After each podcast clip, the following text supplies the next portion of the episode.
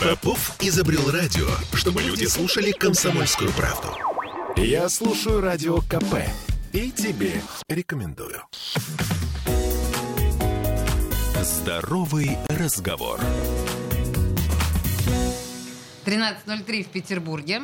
И сегодня наш разговор на деликатную, ну, очень интересную, на самом деле, тему.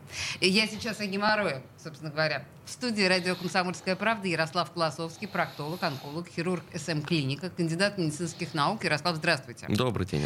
Слушайте, ну, на самом деле, как-то, да, с одной стороны, не принято, а с другой стороны, мы понимаем, что это одна из самых э, распространенных проблем у человечества. Тут совершенно никуда от этого не деться. Давайте Абсолютно попробуем верно. начать, ну, там, условно говоря, со статистики. Как часто? Процент. Каждый десятый, каждый двадцатый. Я боюсь, что каждый третий э, Даже в вот нашем так? большом городе, да, при нашей хорошей жизни, это огромное количество. Это просто вал ну, таких людей, у которых он есть.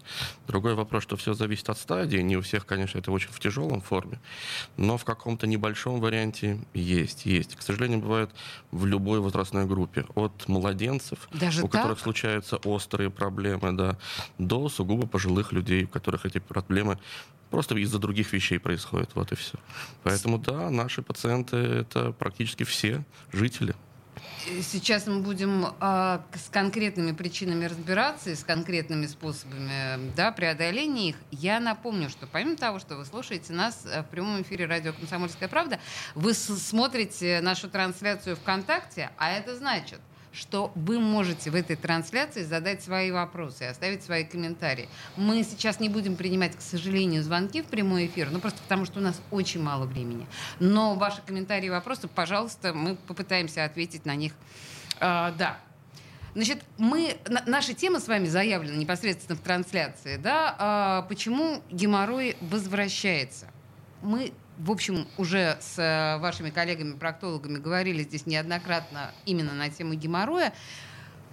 Почему действительно это такая штука, которую кажется, что не жить совсем? И что делать? Да, действительно, это такая сложная задача. Ну, во-первых, нельзя только все сбрасывать на врача. Врач — это проводник. Он помогает идти по этому пути. Но даже самый замечательный врач, сделав самую великолепную операцию, без помощи пациента не справится. Здесь нужна обратная связь, так называемое любимое слово сейчас всех пиарщиков. да. Сейчас очень важно, чтобы пациент тоже помогал, не перекладывая всю нагрузку на врача. Сделанная операция. А после этого что делать дальше? А дальше нормализация стула, потому что без этого никак.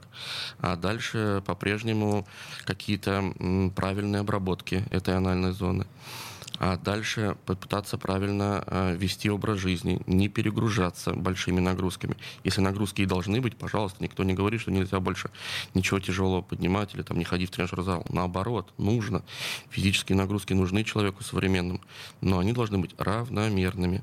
Нельзя так неделю просидеть на диване, а потом побежать в тренажерный зал. Ежедневные равномерные нагрузки. Это самое главное. Так, это мы сейчас говорим с вами про режим, но вы практически сразу, отвечая на, вы- на мой вопрос, употребили слово «операция».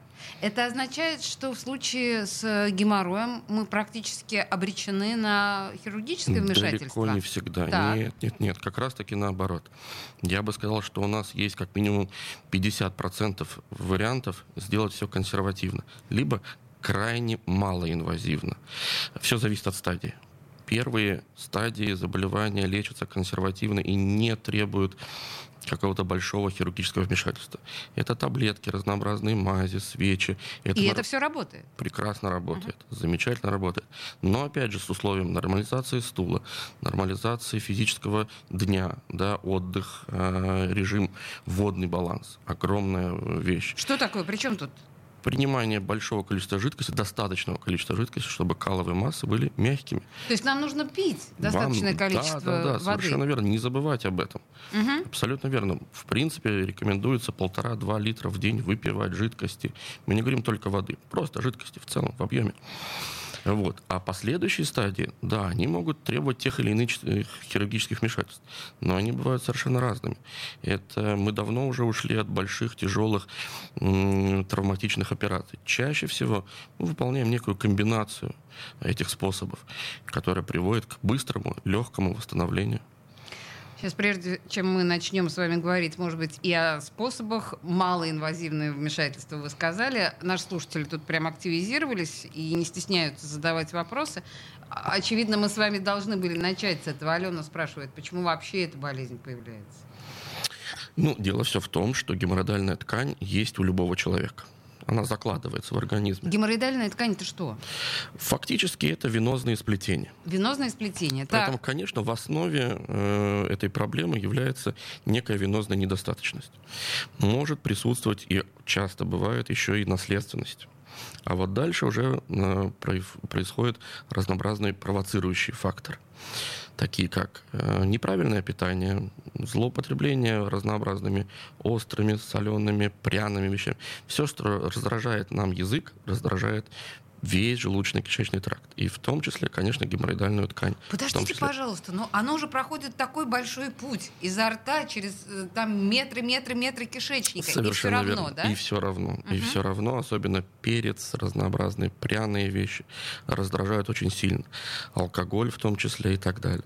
Ну и физические нагрузки, сверхбольшие физические нагрузки. Сейчас многие увлечены тренажерными залами, спортивным образом жизни. И вот здесь наступают проблемы. Мы долго долго сидим в офисе, потом бежим в тренажерный зал, и начинаются разнообразные дисбалансы. Сейчас я попрошу вас секундочку на этом остановиться что именно рискованно? Вот если вы... Мне кажется, да, что, наверное, какие-нибудь поднимания штанг. Да, совершенно Или... верно. Угу. Вот эти вот самые большие приседы с тяжелыми вещами, становая тяга, к сожалению, это вещи, особенно неподготовленному человеку, бывают вредны даже. Поэтому здесь нужно всегда подходить индивидуально. Лучше всего заниматься с тренером, который подберет вам правильные упражнения. Э, я поняла. Тут важно, наверное, не совсем отказаться да, Ни от этих упражнений, а просто грамотно, профессионально к ним подготовиться подходить. к ним и к ним подойти. Совершенно верно. Давайте вернемся к тому, что геморрой возвращается. Окей.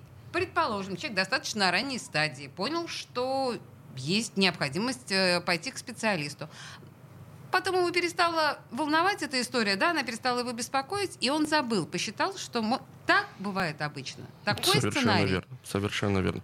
А потом выясняется, что уже 5-6 лет у человека периодически появляются какие-то жалобы, на которые он либо не реагировал, либо реагировал по совету какого-нибудь своего знакомого. А, поставь там какую-нибудь свечку или таблетку выпей, и все пройдет.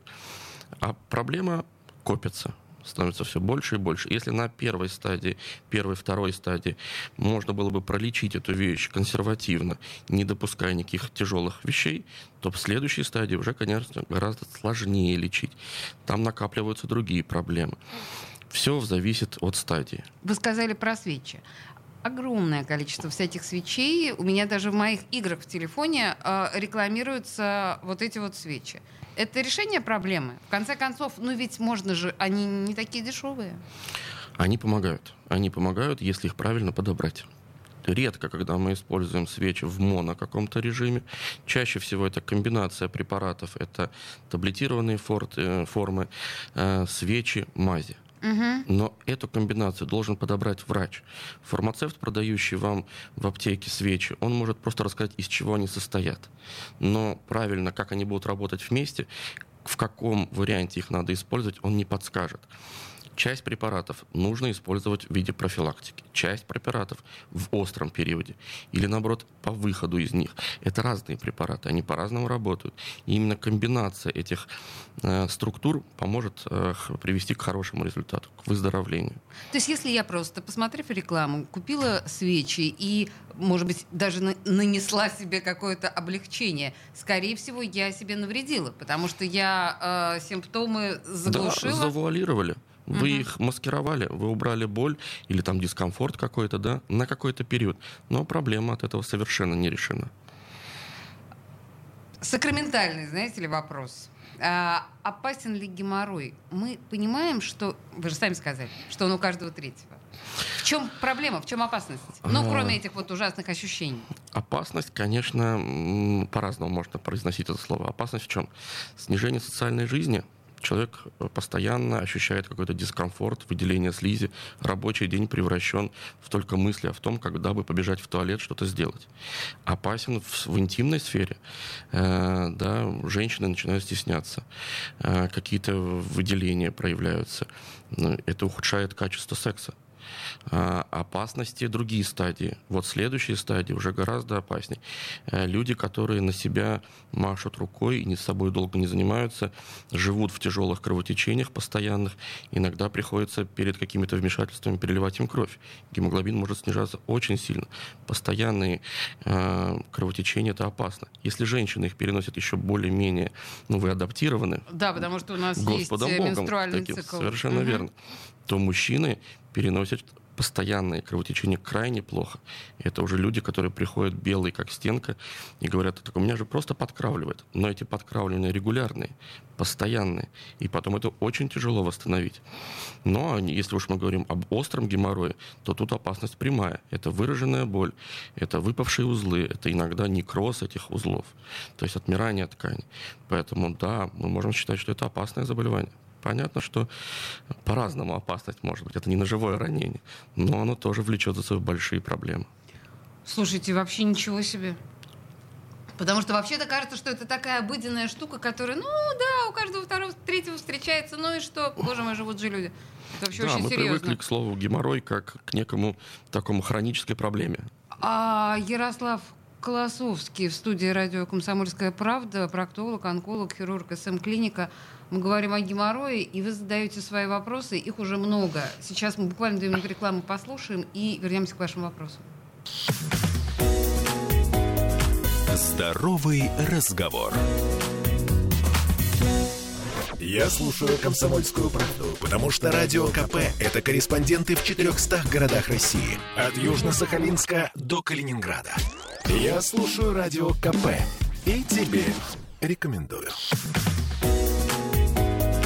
Здоровый разговор. 13.16 в Петербурге. Мы продолжаем достаточно волнующий, как выясняется, разговор о геморрое. В студии радио «Комсомольская правда» проктолог, онколог, хирург СМ-клиника Ярослав Колосовский. И вы тоже подключаетесь к этому разговору и задаете важные вопросы. Мы в предыдущей части с вами начали говорить о том, насколько опасен геморрой. Вы очень неприятные вещи рассказали нам, да, понятно. К сожалению, да. Но вот Максим нас спрашивает, а может ли геморрой вырасти в рак? Нет. Вот это как раз э, та самая история, когда не стоит этого бояться. Геморрой не перерождается в рак. Другой вопрос, что хроническое воспалительное заболевание в том или ином месте, оно может провоцировать рядом какие-то проблемы. То есть оно облегчает да, этой проблеме возникнуть. Угу. Поэтому сама геморроидальная ткань в раковую опухоль не переходит. Этого не стоит бояться. Есть другая проблема. Геморрой маскирует заболевания. И в том числе он маскирует онкологические заболевания, ну, как и другие воспалительные заболевания кишечника. И вот здесь возникает огромная проблема. Люди предполагают, что у них геморрой. Он проявляется кровотечение. Ну, как самое главное такое проявление геморроя. И вот они живут с этим кровотечением, думая, что у них геморрой. А на самом деле геморрой-то, может, у них и есть. Но есть подспудно совершенно другая, тяжелая, страшная проблема, которая вот в конце концов может привести к самым неприятным последствиям. И вот здесь возникает вопрос, когда пойти к врачу? Как можно быстрее.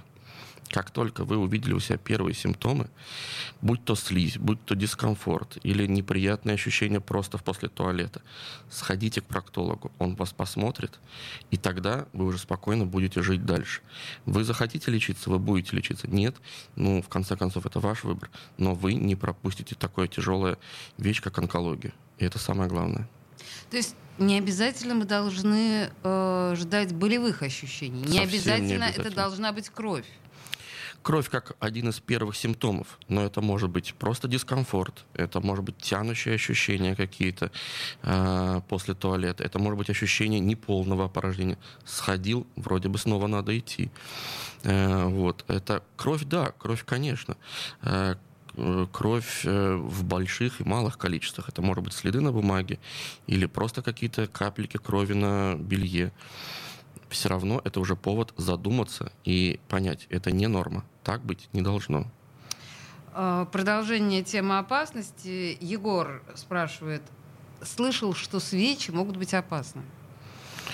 Э, неправильно подобранные свечи, скорее всего, так. Э, ну и какой-то, может быть, э, вопрос эм, неправильного их постановки, когда человек пытается максимально глубоко их поставить и травмирует руками геморроидальную ткань. Нет, сами по себе, но только если опасность какого-то несовместимости препарата. Но здесь любой препарат может вызвать некую реакцию. Да? Не все препараты нам подходят, хотя мы вроде бы такие все одинаковые, две руки, две ноги, но препараты действуют на нас принципиально по-разному. Поэтому, как с любым препаратом, нужно принимать его под присмотром врача и ждать какие-то, возможно, осложнения. Я вот э, слушаю ваш, ваш комментарий по поводу того, что все мы вроде одинаковые. Да, к сожалению, все наши разговоры э, здоровые, да, подсказывают, что мы настолько не одинаковые. Ох. Это верно. А, скажите мне, вот тут а, и слушатель задает вопрос, насколько может быть эффективен э, настой трав, например, да, или, может быть, наоборот, вот есть какие-то, знаете, упертые методы, которые из э, поколения в поколение употребляются для лечения геморроя, но на самом деле они совершенно неэффективны, вот как специалист. Я всегда боюсь этих вопросов, их часто задают. Эм, нет у меня ответа на это. Э, дело все в том, что если какие-то отвары трав, э, настойки и так далее используются вместе э, с основным лечением, я не буду против. Ну, пожалуйста, заговоры, э, молитвы и так далее Бог с вами, делайте как вам удобно. Но... Слушайте, ну да, заговор не повредит, если при этом есть конечно, лечение. Конечно, если вы уже сходили к врачу, если он уже назначил вам лечение, и он за вами наблюдает, и вы знаете, что ничего плохого, страшного, повторюсь, в том числе онкологического, не упускаете, да пожалуйста, можно и так это делать. Но главное, чтобы это не было в монотерапии. Нельзя пить э, некий отрав и надеяться, что все получится. А люди ведь иногда травят себя. Э, у меня был пациент, который пил по глоточку э, бензин в надежде, что это поможет. Он где-то это прочитал, когда-то это услышал. К сожалению, он скончался от распространенного рака прямой кишки э, через год такого самолечения. Какой экзотический способ, не правда ли? Да. По маленькой дозе, ну как, да, микротерапия. Да, такая. да, да, да, да. Он буквально делал по маленькому глоточку в надежде, что это поможет. Не помогло. Удивительно, да? Как ни странно. Мы все надеялись. Поэтому я надеюсь, что это не вырвут из контекста. Ни в коем случае не рекомендую такого делать. А рекомендация только одна. Придите к врачу. Так, ну да, в общем, это на самом деле мы поняли, и мы это будем повторять, очевидно, с вами в этом эфире Миллион еще неоднократно, раз. потому что самолечение, видимо, геморрой это тот самый случай, когда вот прям тут вообще самолечение просто вообще нет. невозможно. Категорически нет. Тут вот еще один вопрос от нашего слушателя, от Юлии. Может ли геморрой передаваться по наследству? Наследственная предрасположенность какого-либо заболевания, да, возможно. Геморрой очень часто бывает из поколения в поколение, но это не вид сам геморрой, это скорее вот та самая венозная недостаточность, о которой мы изначально говорили. То есть мы предполагаем, что даже если у нас там вена на ногах Совершенно или верно. Там, варикоз, это звенья да? близкие, если не одной цепи, то очень близкие вещи. Совершенно верно. Варикоз в малом тазу, который часто бывает у женщин. Геморрой и флебологические разнообразные проблемы на ногах, да, это все приблизительно одно и то же. Наверное, вот важно то, что мы с вами не проговорили, или нам нужно это сформулировать более четко. А, объясните, вот какие симптомы должны четко совершенно дать мне знать, что я прямо сейчас должна встать и пойти к врачу, к проктологу? Если мы говорим об острой ситуации, то это боль массивное кровотечение, ну, которое вас должно испугать, да, то есть вы увидели кровь. Тут понятно, что я испугаюсь. Да. Вот если что-то такое произойдет, мне кажется, человек даже может скорую вызвать. Совершенно а верно, так часто бывает. А, а что должно, ну, вот как бы насторожить, и я должна понять, что, ну, вот, батюшка, пора. Вот тот самый дискомфорт во время туалета. Ну, про кровь уже сказали. Э, выпирание каких-то появления чего-то нового в этой зоне. Угу. То есть какие-то, как любят говорят, шишки, уплотнения. Угу. Это может быть и болезненные. Болезненная шишка это вообще тромбоз, это наружный узел, который, в который влилась кровь и больше никуда не девается. Там сгусток крови стоит. И его все больше и больше распирает. А так он же может отмереть, он же может стать да, в некоторых ситуациях бывает некроз этого узла, и тогда некроз. он требует срочной операции. С другой стороны, сразу хочу успокоить, э, это не тот тромб, которого мы боимся, который в руке, в ноге улетает, все знают, человек идет по улице, вдруг упал угу. да, мгновенная смерть. Нет, здесь как раз тромб ограничен этим самым узлом, и он никуда не денется. Но в этом-то и загвоздка. Он никуда не денется, и его надо лечить. И многие говорят, у меня сначала надулась шишка, я походил неделю, посидеть не мог, стоять не мог, потом все прошло. Да, организм борется, он и с этим поборется. Но каждый последующий тромбоз проходит чуть тяжелее, чуть сложнее предыдущего. И поэтому, конечно, нужно обращаться к врачу. И некоторые ситуации, вы правильно сказали, требуют хирургического вмешательства в такой ситуации. Не только помазать. Иногда его приходится физически удалять, убирать. Ну вот в особенности, когда это уже некроз. некроз. Да, угу. совершенно верно. Это не так часто, но приходится. Хорошо, давайте тогда проговорим а, люди все боятся проктолога. Мы не будем с этим спорить. Это так. Да? Э, это так. Давайте... Точно так же, как часть людей боится гинеколога, уролога. Это условно интимная сфера, да. А, то есть из-за того, что это интимная сфера, это допол... Не только. Мне uh-huh. кажется, что это еще и какое-то вот отсутствие нашей культуры постоянных медосмотров, своего прислушивания к себе. Люди ждут до последнего что называется, пока не бахнет по голове. А я же мужественный, я столько могу вытерпеть. Это ж понятно. Я, э, да, и побаливает у меня тут, это что-то почесывается. Совершенно вообще. верно. Совершенно угу. верно. Другой вопрос, что, конечно, это влияет, и очень сильно влияет. Мы уже с вами говорили, это влияет на разные сферы жизни. Вообще геморрой, можно сказать, социальное заболевание. Оно ставит перед человеком столько преград. Нельзя поднимать тяжелые, нельзя заниматься анальным сексом, нельзя ехать в поездку какую-то длительную. Там будут чемоданы, длительное сидение и так далее. Нельзя сходить в любимый ресторан, съесть какие-то острую пищу и так далее. Все это может провоцировать. Может не спровоцировать, но может и спровоцировать. Поэтому барьеры, барьеры, в которых человек живет. Ну зачем они нужны? Давайте расширим рамки, давайте дадим людям вольность.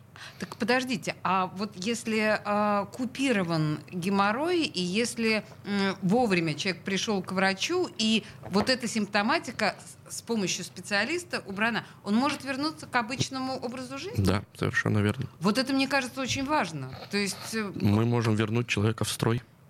Хорошо. А, а сколько, извините, стоит проктолог. Насколько это дорогое удовольствие, скажем так? Ну, дорого для всех разная э, цена, это понятно, поэтому давайте лучше мы будем отталкиваться от каких-то конкретных просто цифр, а каждый уже сам решит для себя. Э, дело все в том, что осмотр проктолога — это не просто поговорить. Так просто поговорить мало, тут нужно смотреть. Смотреть руками, смотреть инструментами, разными инструментами.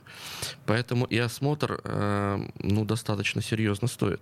В среднем по городу в Санкт-Петербурге это где-то от 5 до 6 тысяч. Ага. Тот самый осмотр с исследованиями. То есть это не просто человек пришел, с ним поговорили, ни в коем случае. То есть, а, понимаете, это не то, что вас послушали, да, стетоскопом. Это с, э, со это сложной с, с да, инструментами, да, с вы сказали? Да, да, да, да, совершенно верно. Угу.